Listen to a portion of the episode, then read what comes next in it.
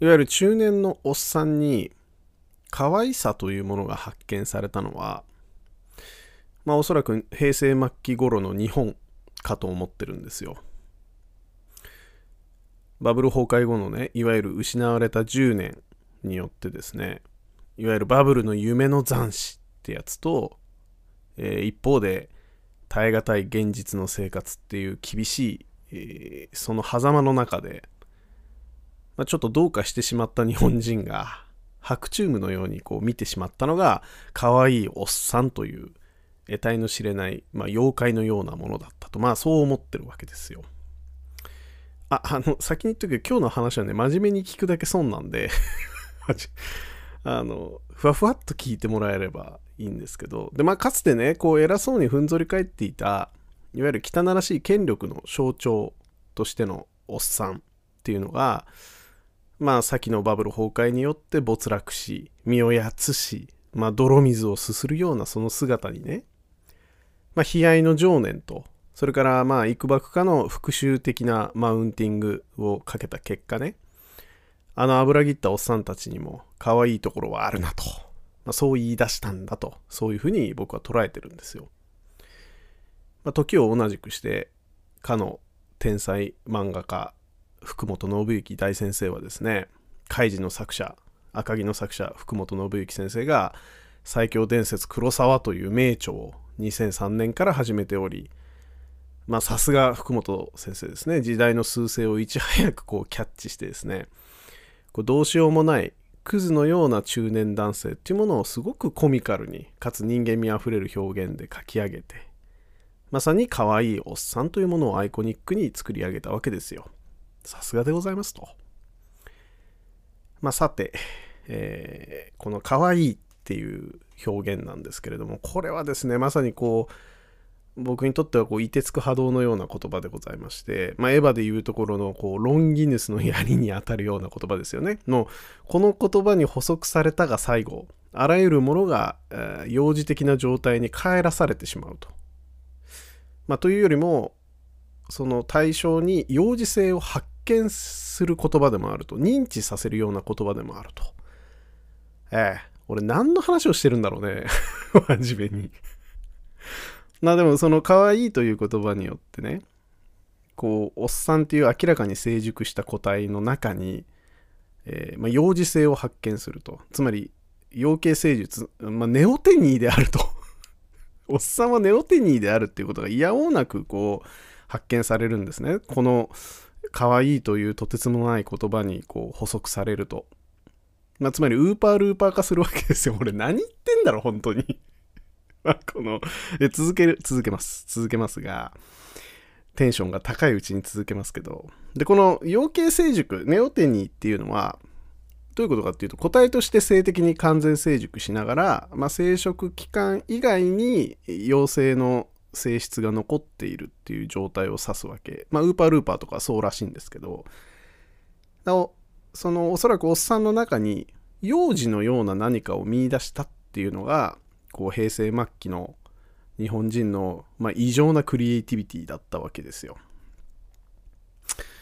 で一説にはねこのネオテニーっていうのは進化において非常に重要だと そう言われてもいるわけですよ。というのもこうあの未発達な部位が体のどこかにある。けれども性的に成熟しているということはその未発達な部位っていうのは未だ環境適応できる可能性つまり可塑性が高いと。そういうふうに思われるわけですね。つまり進化のチャンスであると。でこれらを全てつなげるとですねこう可愛いおっさんというのは、まあ、当然成熟個体でありながらこう可愛いという言葉によって部分的に幼児対抗させられておりまあ、今後のね、環境適応能力っていうものが強化された、こう、進化の過程にある状態のおっさんを指すんですよ。可愛いおっさんというのは。あの、何度も言うけど、真面目に聞くだけ今日は損なんでダラダラと聞いていってください。えー、本日はですね、令和おっさんの進化の行く末というものを占っていきたいなというふうに思ってございます。えー、毎週金土日初、そろそろやめたいラジオの方、ぜひぜひお聴きください。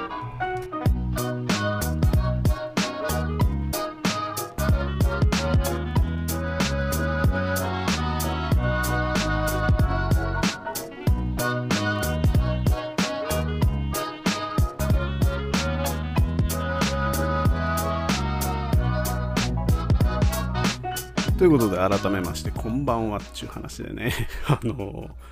ちょっと僕も今日どうかしてます。疲れすぎて。ただなんかあの可愛いおっさんという言葉を最近よく聞くようになってまあなんかちょっと腹立たしさを感じる一方まあなるほどなと。これは何がしかの社会変革が起きているんじゃないかっていうことを受け止めてでちょうどあの息子が通っていたその保育園でねウーパールーパーを飼っててでそれが死んじゃったと。でウーパールーパーってどんな生物だったんだろうっていうのを調べたらまあそのネオテニーでしたと。でああ養鶏成熟だったんだとかっていうことをこうつないだ結果ねひらめいちゃったのがこのおっさんかわいい論なんですよ。なるほど それだけで今話し出してるんで、あの平和、平成の末期がどうのこうのとか、福本信之がどうのこうのみたいなものは、あの、なんだろうね、どっから持ってきたのかよくわかんないけど、まあ俺の中では何か繋がって出てきた、あの、ゲロみたいなもんだと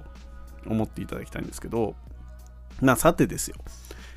このおっさんが可愛いという言葉によってね、こう獲得っていうか、まあ、帰らされた幼児性っていうのは一体何なのかと。でこれはすごいシンプルだな。俺は単純だなと思っていて、おそらくね、この認知能力の欠如だと思うんですよ。おっさん特有の。その、最強伝説黒沢を読めば、まあわかると思うんですけど、まあ、可愛いおっさんね、いわゆる可愛さを見出されたおっさんというのは、まあ、ある種こう童貞的な自己完結型の妄想力とかその閉鎖性みたいなところにあるわけですよつまり外界の認知がほぼできてないなんか社会的にほぼ盲目で曖昧な精神状態にあるっていうことがこの可愛さの、まあ、幼児性の、まあ、ある種の形なんじゃないかなと思っとるわけですよ。だ具体的に言えばね例えばそのその過去の状態を変更できずに時代に置いてかれている状態っていうのがまあおっさんには観察されると思うんですけどそれが逆にねこの時代に過剰適用できてなくて今後適用する可能性が残ってるとも言えなくはないなと。要はその TikTok とかで完全にトレンドに、過剰適用した若者からすればこう昭和のよく知らない文化風習をこうリジットに残し続けている状態っていうのは、まあ、ほぼ、まあ、幼児に近いわけわかんないことをやっている何かになるわけで。でそれはある種その可愛らしさでもありその今後化ける可能性のあるものとして可能性の塊のようにこう見えちゃうんじゃないかなと。おっさんが TikTok やったらすっげえずれたことをやると思うんですけどそれが周りの状態を読めないこう認知不和状態の、まあ、要は5歳児6歳児がないしはもっと小さい子たちがやっていることのようにも映るわけですよ。でそれはあの新しい息吹を感じる可能性 シーンでもあるわけですよね。そうなんだと思ったんですよ、僕は。だからなんか単純に、あの、時代錯誤のおっさんっていう風に言って、あの、鼻つまみ者になるっていうのが、まあ、大半だと思うんですけど、一方で、まあ、新規性が高いわけでもあるんですね。新時代を生きる若者からすれば、昭和レトロなんていうものは、とっても真新しいものであり、えー、それにしがみついてしまっている状態のおっさんっていうのは、なんかとんでもないことをやりかねない、まあ、赤ちゃんのような存在っていうふうに、まあ、見えなくもないと。でそれはこの子たちがこれからの令和の時代に環境適応したら無限の可能性があるんじゃないかって期待することにもつな、がっていくというふうに思っとるわけですよ。だもんで、えーまあ、この状態におけるこの可愛いおっさんのなすべき適応っていうのはまあ、いわゆる自分の独特の世界観、まあでも独特でもないんだけど、いわゆる昭和レトロな世界観というものを、まあ、最新デバイスを用いて復古することに、まあ、多分一歩目はあるんだろうなというふうに思うんですね。だから、なんか変にツイッターを使うんじゃなくて、もう今まで通り文章を書書くのが正しいと思ってて、ツイッターの書き出しとかもお世話になっておりますっていうふうに書くべきなんですよ。それこそがおっさんのこうなすべき一歩目でありこうメタバース空間というものがもし新しくできるんだったらもう惜しげもなくその中で名刺交換をしたりね 喫煙所を作ったりするような、えー、そうやって独特のカルト集団みたいなものを作ってねまあ挙句さっさと答えとして死ねやみたいな気分には若干なるんですがなるんですがなんかこ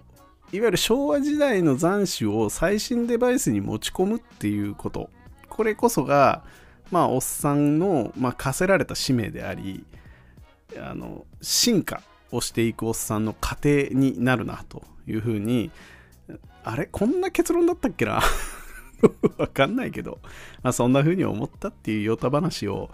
今日して、ヨタ話って大体もう12分持たないんだよね。やっぱ 10, 10分、11分ぐらいで終わるんですけど、そんなようなことを今日思いましたよ。